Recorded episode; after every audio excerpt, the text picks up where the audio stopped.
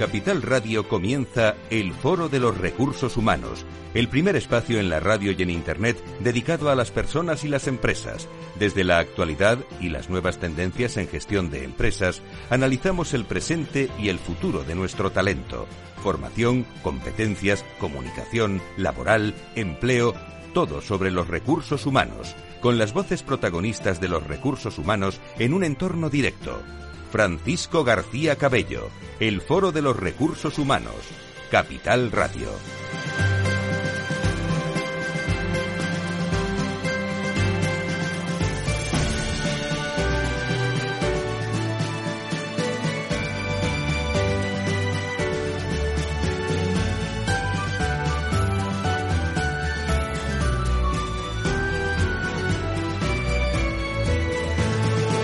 ¿Qué tal? ¿Cómo están? Bienvenidos, buenos días. Eh, arranca una semana de noviembre intensa, intensa porque, porque bueno, todo el mundo está pensando, digo con la que está cayendo, independientemente de lo político, de lo económico, y lo social, las empresas tienen cuenta de resultados y las cuentas de resultados eh, pues tienen que, que construirse en el, en el día a día. Por cierto, hoy se reúne la asociación o mejor dicho, la Confederación de Empresarios eh, esta tarde que también va a decir algo sobre todo lo que está lo que está cayendo. Nosotros centrados hoy en la sostenibilidad de recursos humanos enseguida con el Observatorio Generación y Talento, con Dirse, con Sandoz, con Reales Seguros eh, en una sección ya tradicional en la radio en España y en el Foro de Recursos Humanos con Enagas, con General y con Sandoz, farmacéutica aquí en, en la radio. Antes déjenme que haga un recordatorio y un agradecimiento a, a los directores de recursos humanos que también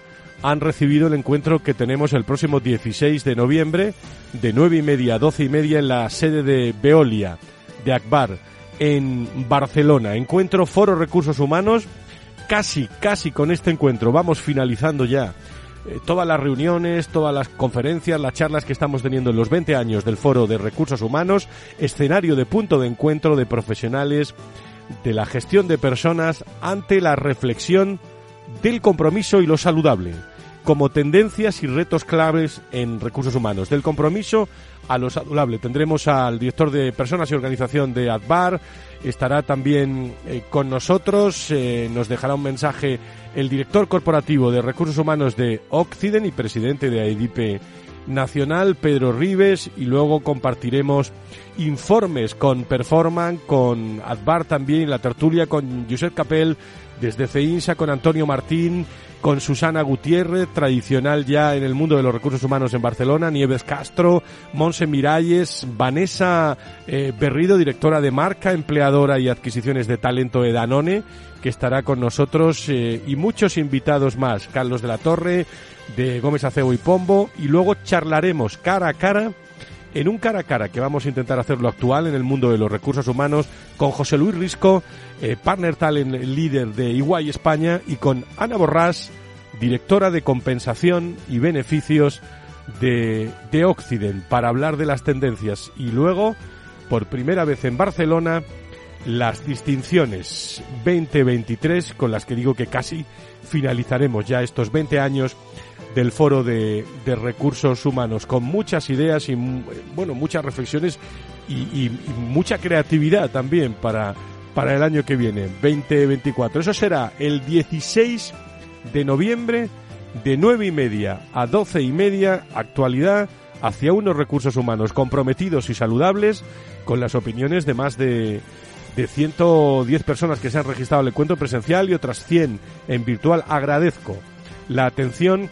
y la buena, eh, el buen recibimiento que ha tenido esta convocatoria en la sede de Veolia el jueves en Barcelona. Nosotros enseguida nos metemos con la sostenibilidad de recursos humanos con invitados que nos acompañan ya en los estudios centrales de Capital Radio.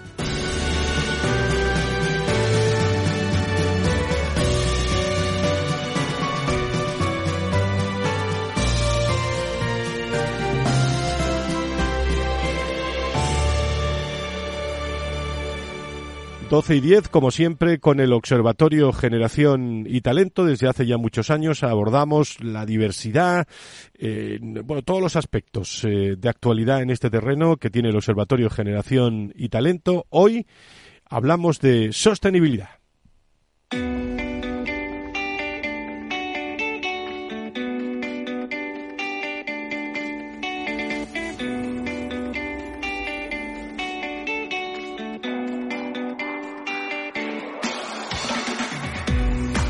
Bienvenidos todos a este nuevo programa con el Observatorio Generación y Talento de la mano del Observatorio y de sus invitados. Vamos a hablar hoy de un tema cada día más relevante. Incluso hay algunos que otros directores de recursos humanos que le están planteando pasarse al terreno de la sostenibilidad. ¿eh? Hay algunos que, que tenemos ahí en, el horizonte y encima de la mesa y que eh, hablan con nosotros también a la hora de esa, de esa propuesta. Porque hoy más que nunca la sociedad quizás, no sé qué opinan, espera y exige que las empresas sean sostenibles, especialmente tras la pandemia. Ya no basta con crear eh, puestos de trabajo, sino que las empresas deben jugar un papel responsable y sostenible con las personas y también con, con su entorno.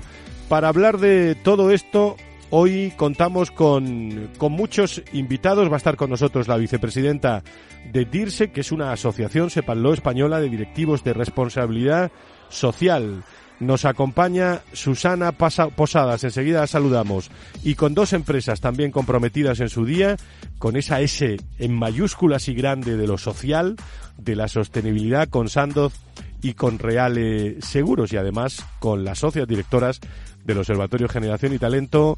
Elena Cascante, muy buenos días, Elena, ¿cómo estás? Pues estupendamente de estar aquí. Buenos días. Muchísimas gracias. Y Ángeles Alcázar, ¿cómo estás? Muy buenos días. Buenos días, encantada de estar aquí. Bueno, eh, vamos a comenzar el programa también hablando con, eh, con nuestras amigas del Observatorio Generación y Talento, Elena y Ángeles, sobre, bueno, cómo las diferentes líneas de trabajo del observatorio están alineadas con, con esta dimensión de la sostenibilidad que hoy vamos a tratar y cómo la impulsan y cómo la y cómo la promueven. Ángeles, ¿en, en, qué medida el código de que tanto hemos hablado en este programa de principios de diversidad generacional eh, que promueve vuestra organización está comprometido y da voz a la sostenibilidad en recursos humanos? ¿Cuál es el digamos el, bueno el, el eslabón, el nexo entre diversidad y sostenibilidad en recursos humanos? Bueno, pues eh, realmente en el ámbito de recursos humanos tenemos que decir que el nexo entre diversidad y sostenibilidad es crucial eh, para constituir entornos laborales que sean tanto socialmente justos como ambientes responsables. El Código de Principios, como ya sabéis, se basa fundamentalmente en la legislación española y también en las directivas europeas. En concreto, la Directiva 2000 del 78 que prohíbe lo que es la discriminación en motivo de religión, convicción, discapacidad, edad, orientación sexual y en el ámbito del empleo. Esta legislación, tanto internacional como nacional, es la que fundamenta nuestro código de principios. Y fundamentalmente en ese nexo que estamos hablando de diversidad y de sostenibilidad, me he permitido hacer una reflexión en aspectos como la inclusión y la diversidad en el entorno laboral, la sostenibilidad en la gestión del talento, la ética en la contratación, flexibilidad laboral, cultura organizacional sostenible y responsabilidad social. Esos son los ámbitos que abarca nuestro código de principios y también los que entendemos que es ese nexo que existe entre recursos humanos y sostenibilidad. Cuando hablamos de inclusión y de diversidad en el entorno laboral, entendemos que esto impacta en la forma que incluyen personas diferentes dentro de lo que es la organización y que se constituyen en sí equipos mucho más sólidos y creativos. La inclusión no solo es una cuestión de ética, sino que también puede mejorar lo que es el rendimiento, lo que es la productividad de los empleados. Y debe promover la, la estrategia solidaria intergeneracional, que es tan importante en nuestros objetivos. Y en cuanto a la sostenibilidad gestión del talento, implica abordar desigualdades en el acceso y en el desarrollo de las carreras, ¿no? Se busca, por tanto, garantizar en este caso que todas las personas tengan las mismas oportunidades, garantizar el respeto a las políticas de diversidad generacional en el empleo, eh, establecer programas de desarrollo y capacitación. Y en la ética en la contratación podríamos fijarnos eh, que implicaría considerar factores más allá de lo que es buscar habilidades y experiencia de la persona y centrarnos en valores éticos y de diversidad para evaluar a los candidatos. Y en cuanto a la flexibilidad laboral, que tanto hemos hablado de la conciliación, la vida laboral y personal, esto no solo beneficia a los empleados, sino que también éticamente puede contribuir a la retención del talento y construcción de, eh, de culturas más sostenibles. Y en cuanto a la cultura organizacional, pues debemos desarrollar una cultura que valore la diversidad e inclusión y contribuya a la sostenibilidad empresarial. Y por último, y muy importante, la responsabilidad social integra la diversidad y la inclusión en la estrategia de RSC de la empresa. Esto hace que refuerce el compromiso con las prácticas laborales sostenibles y la empresa socialmente responsable tiende a ser más atractiva tanto para los empleados como para los consumidores. Y eso es un hecho que además pondremos de manifiesto hoy a lo largo de, la jornada. Nos viene muy bien todas estas reflexiones porque saldrán en la, en la charla que vamos a tener con nuestros invitados. Pero, Elena, el observatorio, vosotras estáis trabajando también en un modelo de gestión de, de diversidad 360 que, que pronto estará a disposición de, de las empresas y que, corrígeme, pero está muy alineado con los mm, eh, pilares ¿no? de la sostenibilidad de recursos humanos.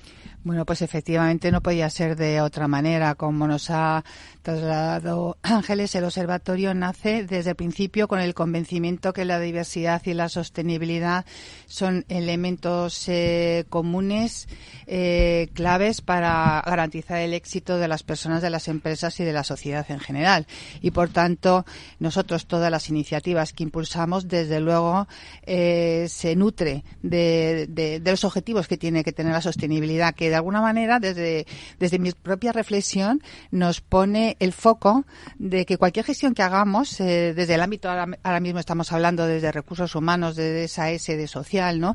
Cualquier gestión que hagamos tenemos que poner el foco no solamente en el presente, sino en el medio y el largo plazo, que ese es el gran reto, ¿no? El cómo hacer que nuestras personas sean empleables y aporten valor hasta la jubilación y eso ya nos hace tener una mirada mucho más a largo plazo.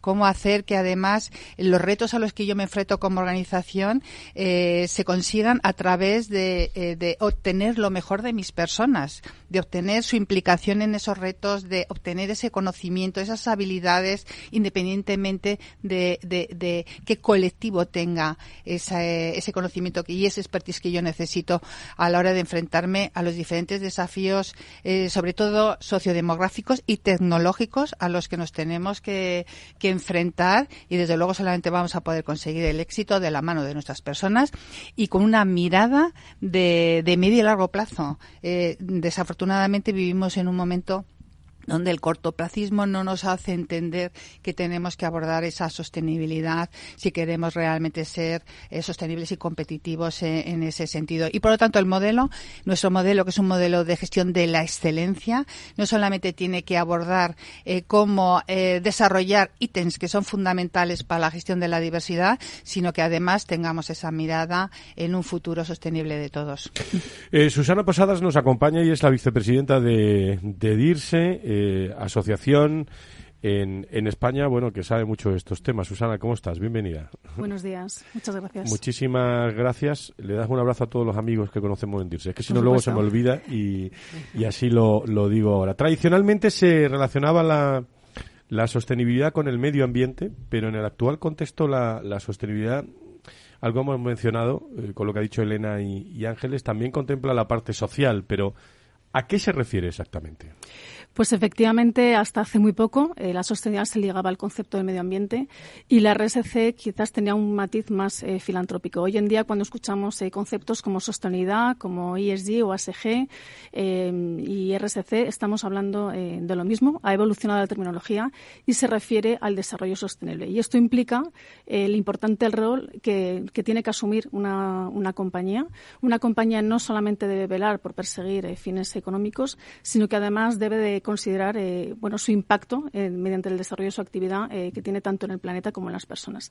Y aquí requiere pues la implicación y el compromiso de las compañías en querer participar en ese modelo económico que se base en la, en la sostenibilidad. ¿Cómo impulsar esto?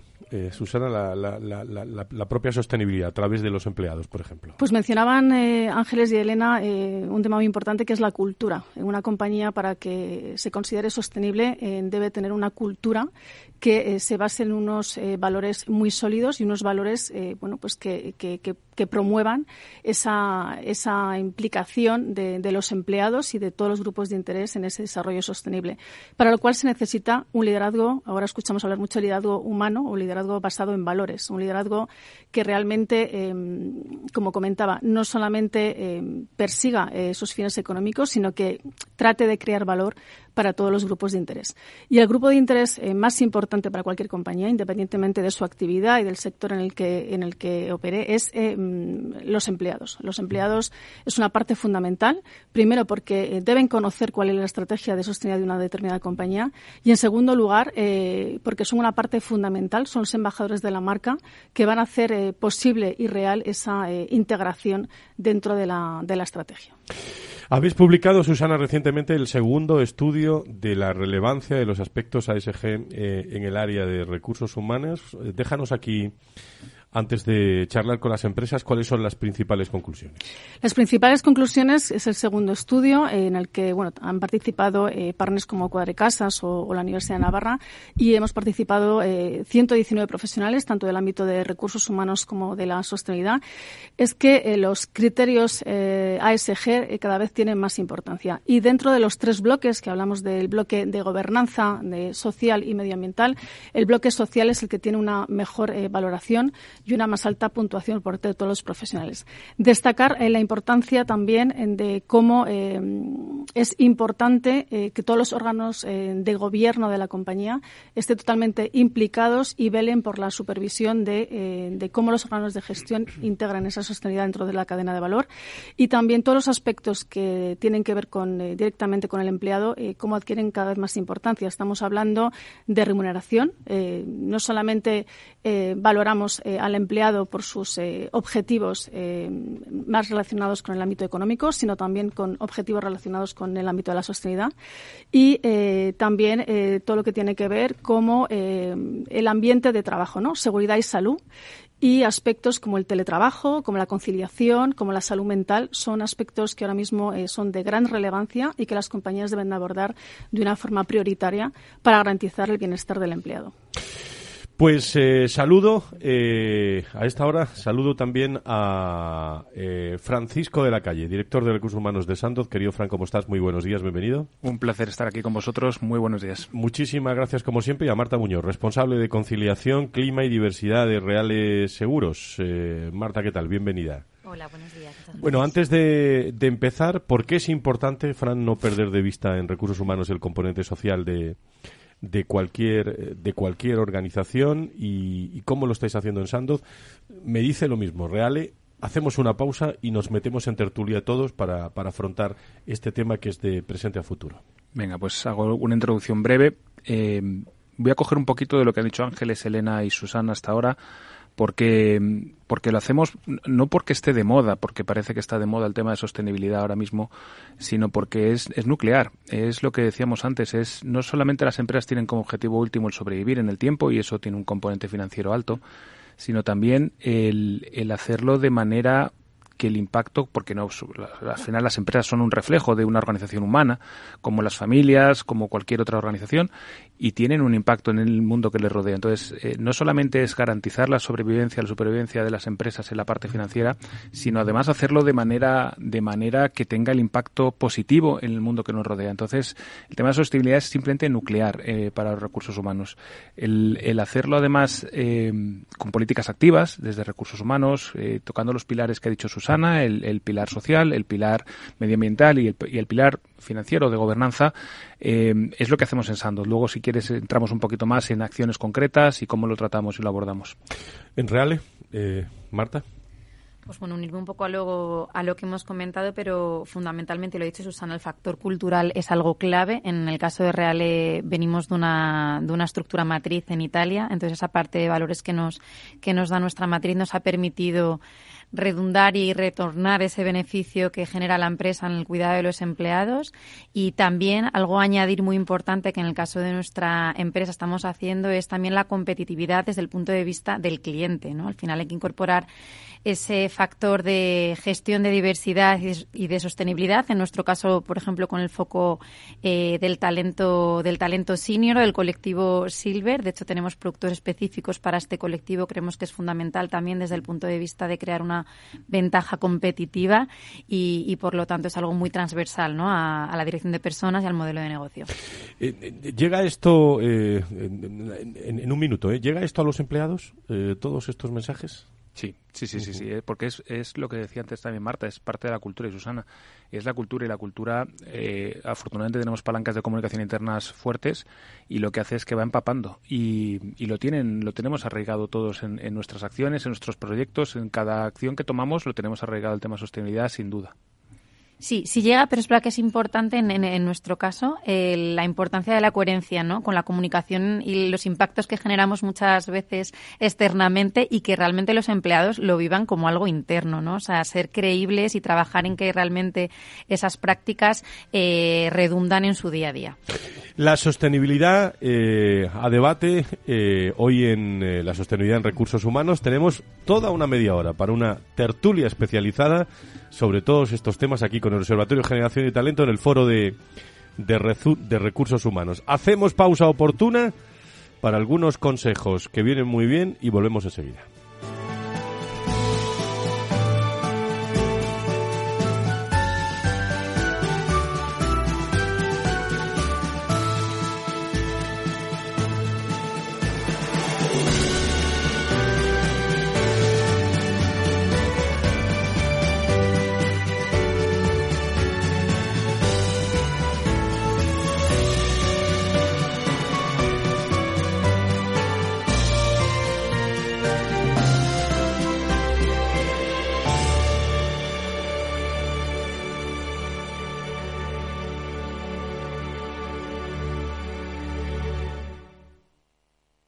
Si enciendo la radio, renta fija. Si abro el periódico, renta fija. Si entro en Internet, renta fija. Pero, ¿cómo aprovecho la oportunidad? En Renta 4 Banco te lo ponemos muy fácil. Letras del tesoro sin esperas, fondos de renta fija un clic y una amplia gama de bonos a largo plazo. Todo con la facilidad y garantía del primer banco español especializado en inversión. Entra en r4.com o en cualquiera de nuestras oficinas y no dejes escapar la oportunidad. Renta 4 Banco. ¿Quieres más? Este es un mensaje para todos los oyentes de radio y es solo para decir gracias. Gracias por dedicarnos tres horas cada día. Gracias por escucharnos en casa, en el coche, en el trabajo, en un móvil o donde sea, en directo o en podcast. Gracias por tu fidelidad, porque gracias a ti, la radio sigue siendo un gran medio, el más creíble, en el que más confías y el que mejor te informa y entretiene. El medio del día a día, de la actualidad al instante y que te acompaña siempre estés donde estés. Radio Value, la Asociación de Radios Comerciales te da gracias a ti. Capital Radio, Madrid, 103.2 FM. Disfruta de la mejor cocina gallega en Montes de Galicia. Todo un clásico moderno en el barrio de Salamanca. Disfruta de la variada dieta atlántica, de las mejores carnes y pescados tratados con respeto y transparencia y regados con una de las mejores bodegas de la zona. En grupo, en familia o en pareja, Montes de Galicia te ofrece el espacio perfecto en cada ocasión. Si quieres entender mejor todo lo que rodea nuestro sector alimentario, tienes una cita en La Trilla. Un gran equipo de especialistas te acercará a la actualidad económica y política desde el campo hasta la mesa. Conocerás sus principales innovaciones sin olvidar las producciones más tradicionales. Los sábados de 8 a 9 de la mañana con Juan Quintana, La Trilla de Capital Radio.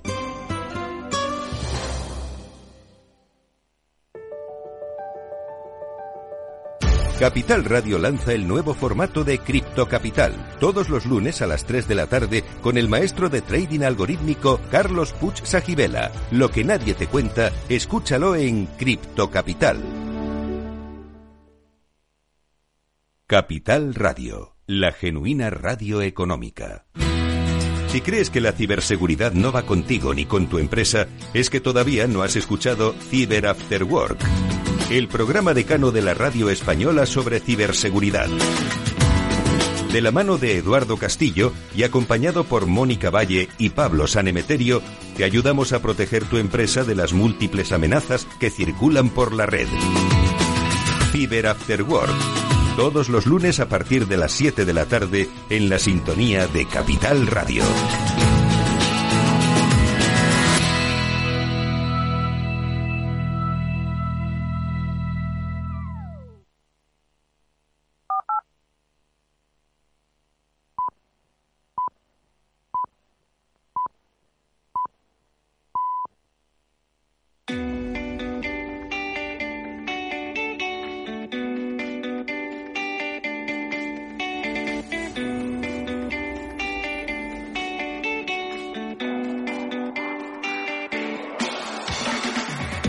Foro de los Recursos Humanos te conecta con la información clave sobre personas en empresas e instituciones, con un estilo propio, desde la comunicación y la cercanía.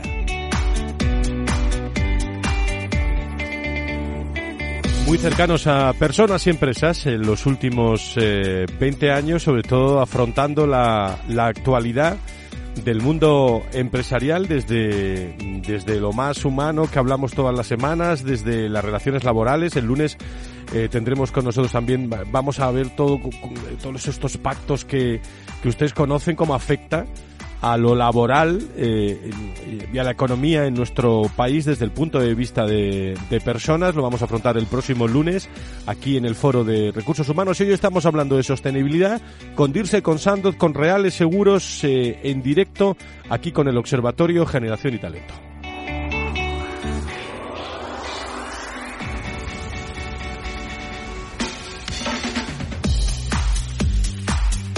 Me pedía la palabra Elena, eh, no se la he podido dar porque si no, no nos vamos a la publicidad, pero pero pero te la, te la doy ahora sobre algún matiz que, quieras puntualizar y, entramos prácticamente en tertulia. ¿eh? Bueno, era una pequeña reflexión porque como Fran... Eh, de alguna manera incorporó una importante visión que es la de la comunicación, ¿no? El que realmente todos estos valores de sostenibilidad lleguen, ¿no? A, no solamente a los empleados, sino a todas las partes de interés en torno a la organización.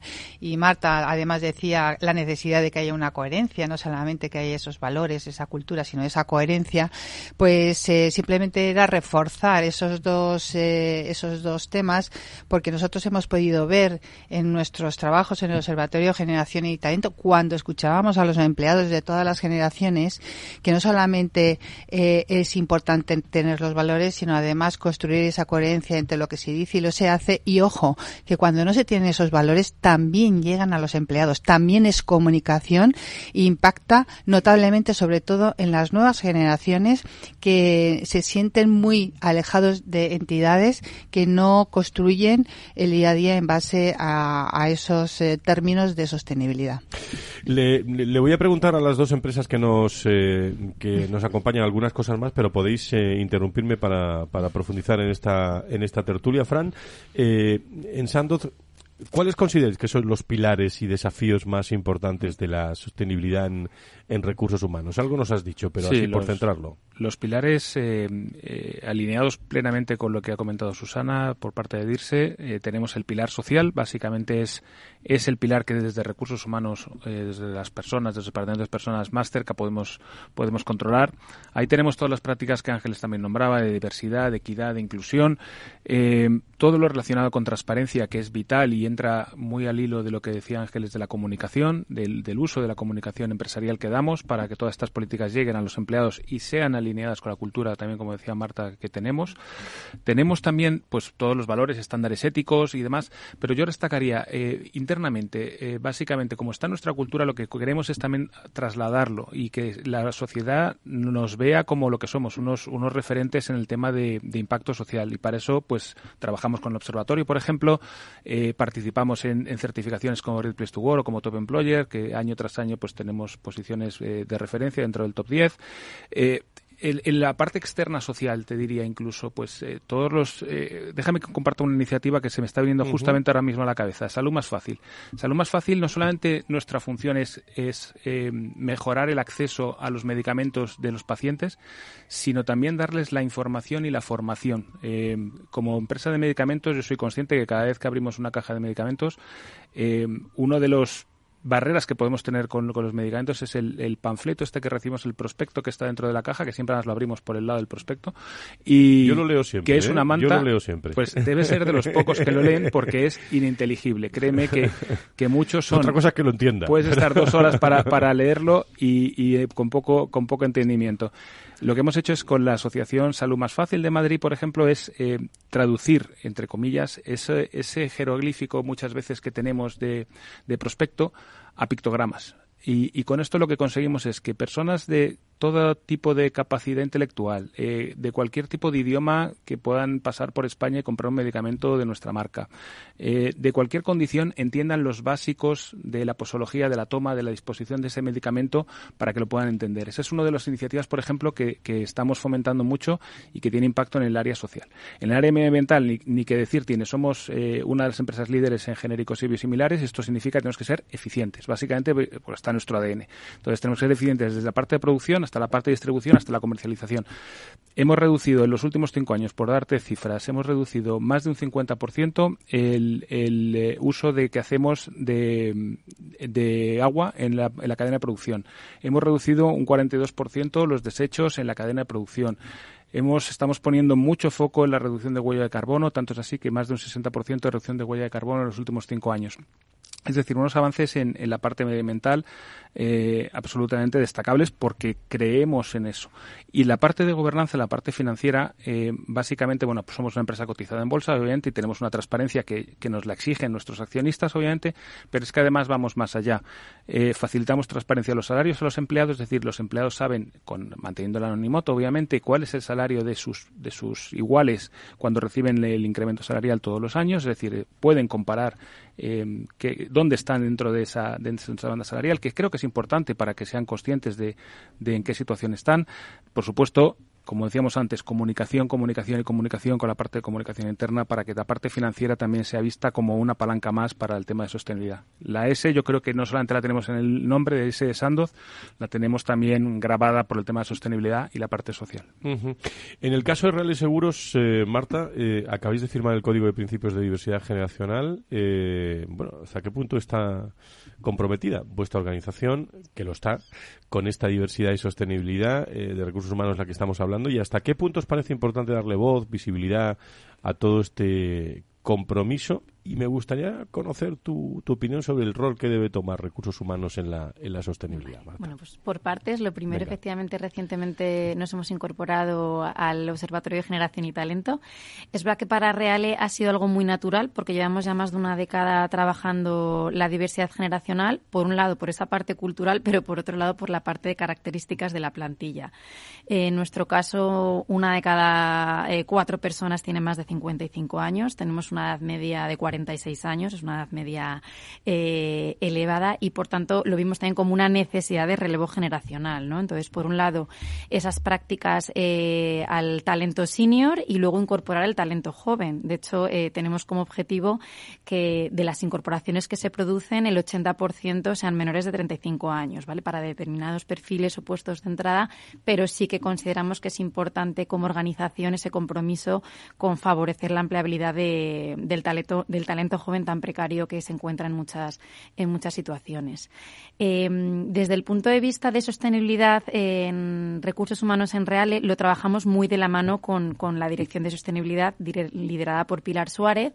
De hecho, todos los proyectos de diversidad e igualdad lo trabajamos de manera transversal Sí que lo hemos centralizado en cuatro ejes. Por un lado, la igualdad de género, el talento senior, la parte del colectivo más joven y luego también la discapacidad. ¿vale? En nuestro caso ha sido fundamental, sobre todo, garantizar, como hablaba antes, de esa coherencia con todos los stakeholders. ¿no? Entonces, eh, igual que antes hablaba de la importancia de crear también productos específicos para senior con servicios específicos, nuestro modelo de relación con el cliente también se ha convertido en una ventaja competitiva.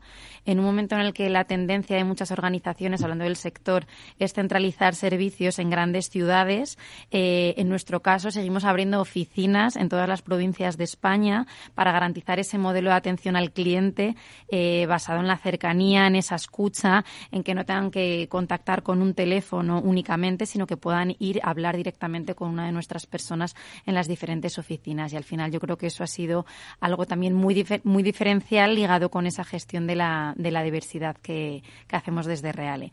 Y luego también por añadir, desde el punto de vista de medio ambiente, eh, ha sido fundamental también el diseño de políticas de teletrabajo. En nuestro caso, al final es un sector seguros, eh, donde más eh, contaminación o emisiones de CO2 se producían en el desplazamiento al centro de trabajo y el diseñar un programa como el nuestro, un 40% en remoto y un 60% presencial, ha, ha significado quizás uno de los mayores de los mayores avances desde el punto de vista del impacto que desde la Dirección de Personas hemos hecho eh, relativo a esa reducción de emisiones de CO2.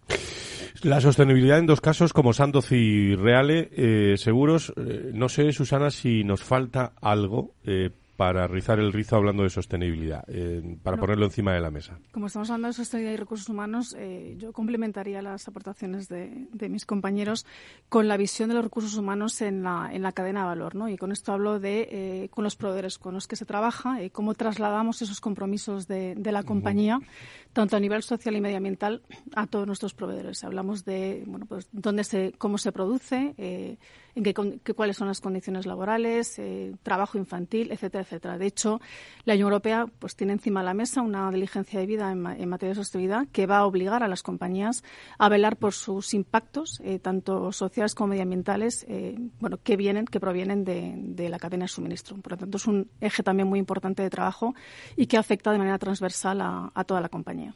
Elena Ángeles, ¿algunas cosas que queréis plantear? Bueno, yo mm, cuando han hablado tanto, bueno, Susana, Marta Fran, y, también he hecho una referencia a Elena, el tema de la comunicación y tal, ¿no? Bueno, eh, es importantísimo el tema de la coherencia, que habéis hablado de la coherencia, porque ahí están los riesgos reputacionales, ¿no? Y las oportunidades. Eh, hay empresas que cuentan eh, cosas que a lo mejor luego no obedecen a la realidad o empresas que cuentan no cuentan cosas que realmente hacen, ¿no? Ahí están los riesgos reputacionales que son tan importantes y desde luego que para lo que es en este caso la, gente, los empleados y las empleadas de las compañías es tan importante, ¿no? Y sobre todo, pues porque eh, las generaciones más jóvenes son muy críticas. Uno de los aspectos fundamentales que cuando hemos hecho el diagnóstico sobre la diversidad generacional es que las nuevas generaciones, sobre todo la generación Z, se compromete con la empresa que es sostenible y que tiene un, un alto grado de nivel de compromiso social. Igual que los millennials destacábamos mucho por el reto que les ofrecían, a la hora de incorporarse en las compañías, que también es importante para todos, el tema de las nuevas generaciones es importantísimo, el tema de la sostenibilidad y los riesgos reputacionales. Elena. Bueno, yo un poco por seguir desarrollando nuestra visión ¿no? de, la diversidad y la sostenibilidad a través del modelo de gestión eh, de diversidad 360 que estamos definiendo conjuntamente también con DIRSE, que es panel estratégico del modelo precisamente para ayudarnos a, comprender el calado que tiene que tener el modelo en términos de sostenibilidad, pues decir un poco la visión que tenemos. Y es que nosotros estamos trabajando para identificar esa, cómo trabaja esa sostenibilidad en todas eh, las diferentes dimensiones que estamos evaluando de la diversidad. Estamos trabajando la sostenibilidad en género, en discapacidad, en cómo gestionar el colectivo LGTBI, el tema de, también de generacional y cultural. Y no solamente nos quedamos ahí, sino que además estamos analizando el cómo eh, abordar la sostenibilidad en cinco ejes fundamentales de gestión de, personas y de negocios, que es cómo generar una cultura ¿no? Eh, sostenible, cómo desarrollar un liderazgo en favor de ello, cómo implicar y cómo trabajar la sostenibilidad a todas nuestras partes de interés, empleados, stakeholders externos y, por supuesto, gobernanza. Y dicho esto, además nos exigimos cómo desarrollar la excelencia en la gestión de la diversidad y la sostenibilidad. El, planteamiento, habéis dicho muchas cosas, digo, por abrir la, tertulia. Eh, me da la impresión que, eh, que no sé si cuando hablabas de, de coherencia es lo mismo que hablar de transparencia? Eh, bueno, yo creo que tiene, tiene un matiz diferente. Yo creo que para mí coherencia es hacer lo que dices que haces, ¿vale? Y la, bueno, y la transparencia realmente puede tener otro matiz. Yo creo que ahí Susana puede aportarnos mucho más, ¿no? Yo creo que es muy importante en este caso el tema del sentido de coherencia lo digo porque influye mucho lo que acabas de decir, eh, me lo dicen eh, y lo compruebo directores de recursos humanos, pero en candidatos también tiene mucho colateral con el talento eh, en estos mm. en estos momentos, porque la empresa selecciona, pero ya venimos repitiendo muchas veces que el candidato y más de, de la Z, en ese caso la generación Z, esas, esos y esos sí que seleccionan bien a las bueno no sé si bien, pero seleccionan a las organizaciones y lo ven todo, ¿eh? Es que Antes de la entrevista lo ven absolutamente todo. Es que es así. Lo que estás diciendo es cierto. Realmente ahora mismo las empresas tienen un problema por la captación del talento joven. Y es que este talento joven es muy crítico. Es muy crítico a la hora de, bueno, nos podemos poner a filosofear mucho, ¿no? Pero en este sentido podemos, cuando nosotros estamos hablando de que existen unas políticas para las personas dentro de la compañía, pues esas políticas tienen que estar definidas y tienen que ser ciertas, tienen que ser coherentes, ¿no?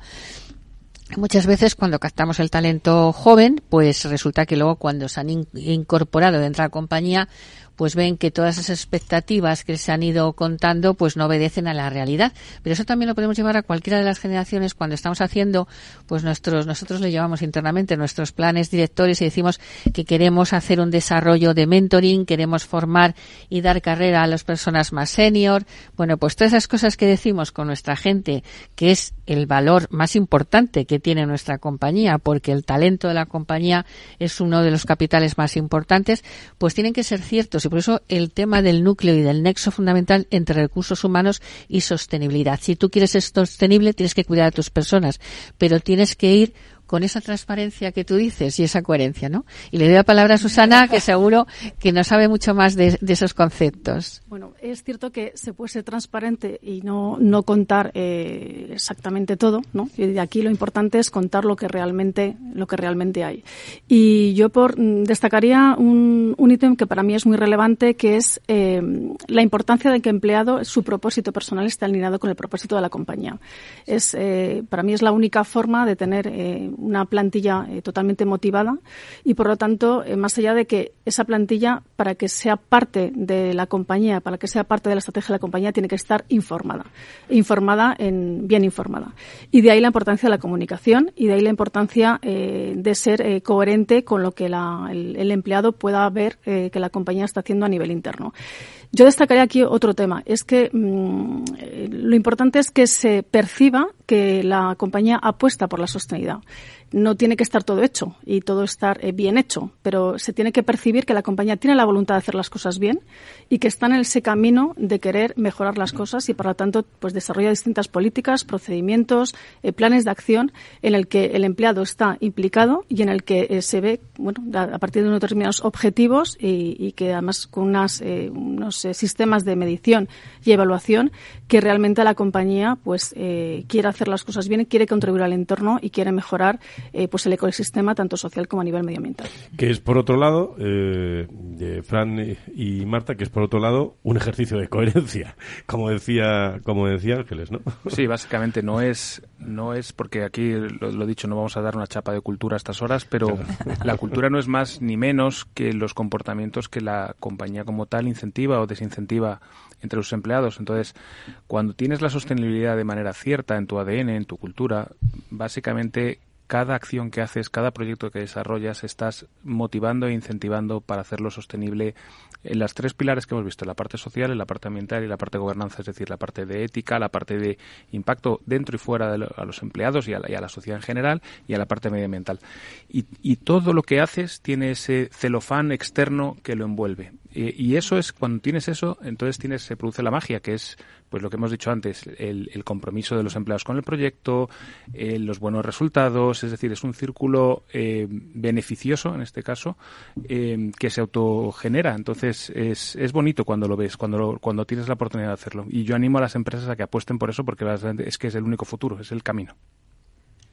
Por, añadir algo, eh, comparto totalmente lo que han dicho mis, mis compañeros. Eh, sí que es cierto que para lograr ese compromiso que tanto estamos buscando las organizaciones en un momento tan complicado, como decía Ángeles, de guerra por el talento, de que la rotación sea cada vez más, más baja, ese compromiso de talento interno, hay que escuchar y hacer partícipes a las personas en el diseño de esas estrategias de sostenibilidad, ¿no? Lógicamente hay que ser coherentes con los mensajes, pero para lograr ese compromiso afectivo de cohesión, eh, sí que es muy importante eh, que ellos sientan un rol activo como principales eh, actores principales en el proceso de creación. ¿no? También es verdad que las generaciones jóvenes especialmente demandan poder tener espacios en el que poder trasladar sus inquietudes, sugerencias, y yo creo que también es uno de los elementos fundamentales y un reto que tenemos las organizaciones cuando abordamos la sostenibilidad con el grupo de interés de empleados. Bueno, pues la verdad que eh, ligando vuestras reflexiones en el caso de Susana sobre lo importante de que haya una coherencia entre el propósito de la persona con el propósito de la empresa, los comportamientos, que son un poco la traducción de, la cultura y de los valores de la organización, pues nos lleva a que eh, también se haga muy importante la S de salud y bienestar. Porque nosotros hemos podido constatar que realmente cuando se está desalineando, cuando realmente no hay esa coherencia, esto impacta en la salud, sobre todo psicológica y emocional de nuestras personas. Y por lo tanto yo creo que hay muchos ámbitos que trabajar, pero desde la sostenibilidad se hace absolutamente fundamental, simplemente por un tema de, justicia, el que nuestros empleados sean saludables, pero también un poco en términos de sostenibilidad.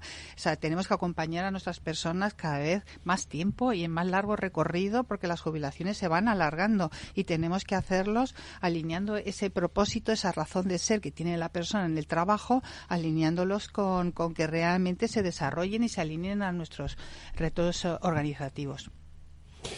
No sé si queréis decir eh, algo más sobre, sobre esto, porque yo le iba a preguntar a Susana, eh, dentro de, de la sostenibilidad, ¿no?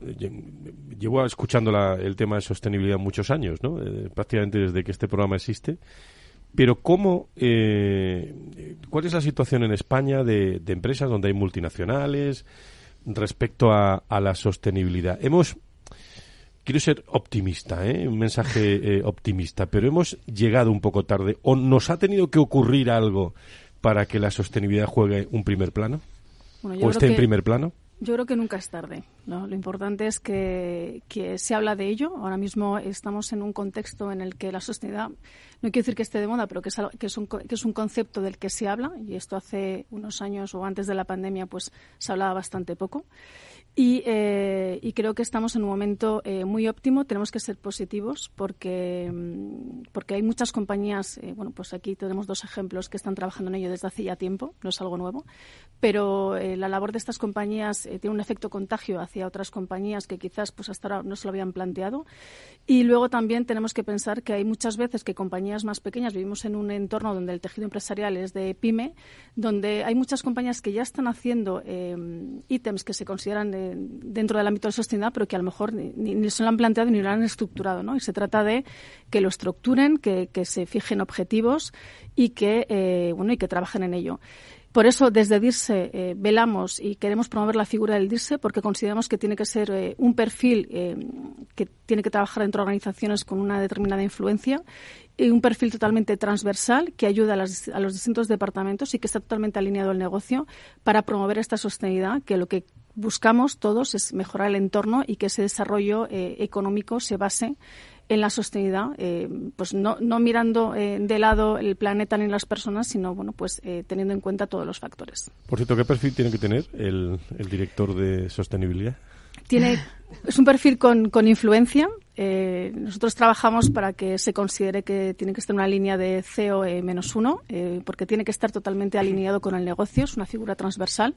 Una persona eh, empática, con determinadas relaciones bueno, pues de capacidad relacional y eh, con mucha, eh, con unas características de trabajo colaborativo. Eh, un perfil DIRSE no trabaja solo, tenemos que trabajar conjuntamente con otros departamentos y buscar los objetivos comunes, los objetivos que nos unen. Entonces se tratan de, proyectos, además con un enfoque a medio y largo plazo. No hay resultados a corto plazo en materia de sostenibilidad. Es algo, lo comentaba antes Elena, tenemos que mirar hacia adelante y esto también supone un cambio de, de mindset en, lo que es el, perfil del líder.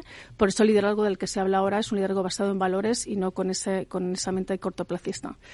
Y eh, afortunadamente son cada vez más las compañías que cuentan con, con profesionales DIRSES y eh, somos muy optimistas porque consideramos que, cada vez va, a haber más. Bueno, pues eh, sostenibilidad, debate en recursos humanos. Uno cuando escucha luego otra vez este programa, pues saca conclusiones y se lleva las claves fundamentales, que es de lo que se trata. Ángeles, Elena, antes que se me olvide, cosas del Observatorio Generación y Talento para el 2023, que queda poco ya, ¿eh? Bueno, pues mira, ya que estamos en este foro, eh, comentar que estamos, eh, bueno, pues preparando lo que sería la puesta a largo de las firmas de los códigos de principios. Entonces, estamos en plena campaña de que, bueno, pues todas aquellas entidades, empresas, eh, cualquier tipo de institución puede adherirse al código de principios y lo pondremos de largo en el mes de febrero del 2024 en la sede de Repsol, que es la empresa que dentro de la red del observatorio nos, nos hace, digamos, que nos, nos pone de largo. Junto, en esta ocasión también,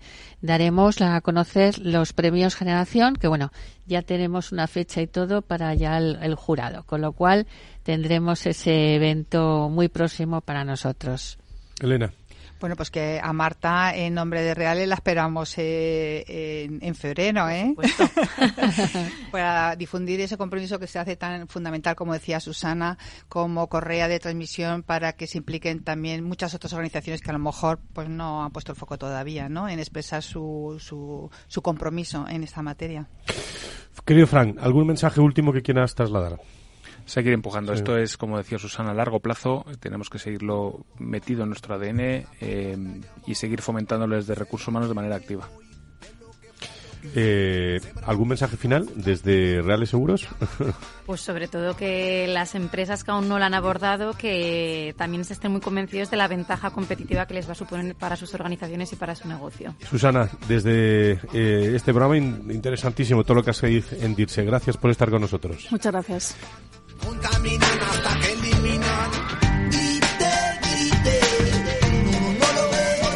¿Qué te parece esta canción de Macaco, de Mamá Tierra? Ángeles. ¿Eh? Estupenda, estupenda. con mucho ritmo, ¿no? Con mucho ritmo. Sé que te gusta. De lunes, de ¿eh? lunes. Elena, muchas gracias por estar con nosotros también. Elena Cascante, Ángeles Alcázar. Eh, bueno, pioneras y las mujeres de la diversidad en nuestro país con el Observatorio Generación y, Talento presentes en este programa. A todos ustedes, queridos amigos, muchísimas gracias. El lunes hablamos sobre un programa interesante, sobre todos los aspectos laborales de lo que ustedes están pensando en la política, en la economía, lo que está ocurriendo en estos momentos en nuestro país, además de la presencia de, de empresas sobre todos los aspectos laborales. Que sean felices. Buena semana. Adiós. Ya no estamos en la era de la información, estamos en la era de la gestión de los datos y de la inteligencia artificial. El tratamiento inteligente de estos datos proporciona un valor enorme a las empresas en sus procesos de negocio. En Piper Lab ayudamos a nuestros clientes a tomar decisiones de negocio basadas en datos. Escúchanos todos los lunes en el espacio de Big Data de Capital, la Bolsa y la Vida. ¿Qué es ir más allá? Con Arval podrás llegar donde te propongas de la forma más sostenible y asegurar un mundo mejor contribuyendo a la seguridad en carretera, al futuro de las ciudades y a la calidad de vida. Ser responsable sin tener miedo al liderar el cambio. Arval, la transición energética arranca aquí. Más información en arval.es.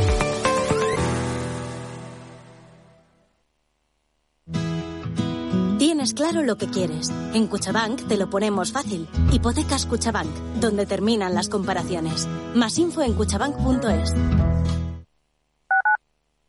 Madrid, 103.2 FM, Capital Radio.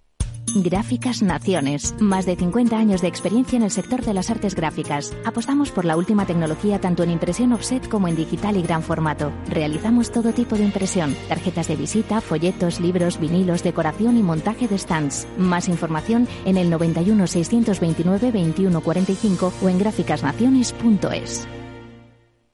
Disfruta de la mejor cocina gallega en Montes de Galicia. Todo un clásico moderno en el barrio de Salamanca. Disfruta de la variada dieta atlántica. De las mejores carnes y pescados tratados con respeto y transparencia. Y regados con una de las mejores bodegas de la zona. En grupo, en familia o en pareja, Montes de Galicia te ofrece el espacio perfecto en cada ocasión. Esto te estás perdiendo si no escuchas a Rocío Arbiza en Mercado Abierto. Rubén García Páez, director general en Iberia y Latam de Columbia Threadneedle. Yo creo que la tecnología es de todos los sectores quizás el sector por excelencia más estratégico, ¿no? que está presente, lo hemos visto en la evolución de otros sectores. Con lo cual, eh, creemos que en cualquier planificación financiera de largo plazo, insisto, de largo plazo, la tecnología tiene que estar muy presente. ¿no? Eh, ¿Qué ha ocurrido? Que en los últimos años la tecnología, sobre todo las grandes compañías, las fans, las cuatro o cinco grandes, han acaparado, digamos, el crecimiento, pero la tecnología va más allá. Mercado Abierto con Rocío Arbiza.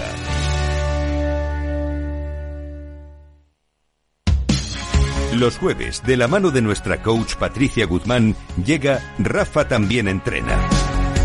Un espacio dedicado al desarrollo de las actividades directivas con un tono desenfadado y no exento de humor. Los jueves, Rafa también entrena en El Balance, Capital Radio.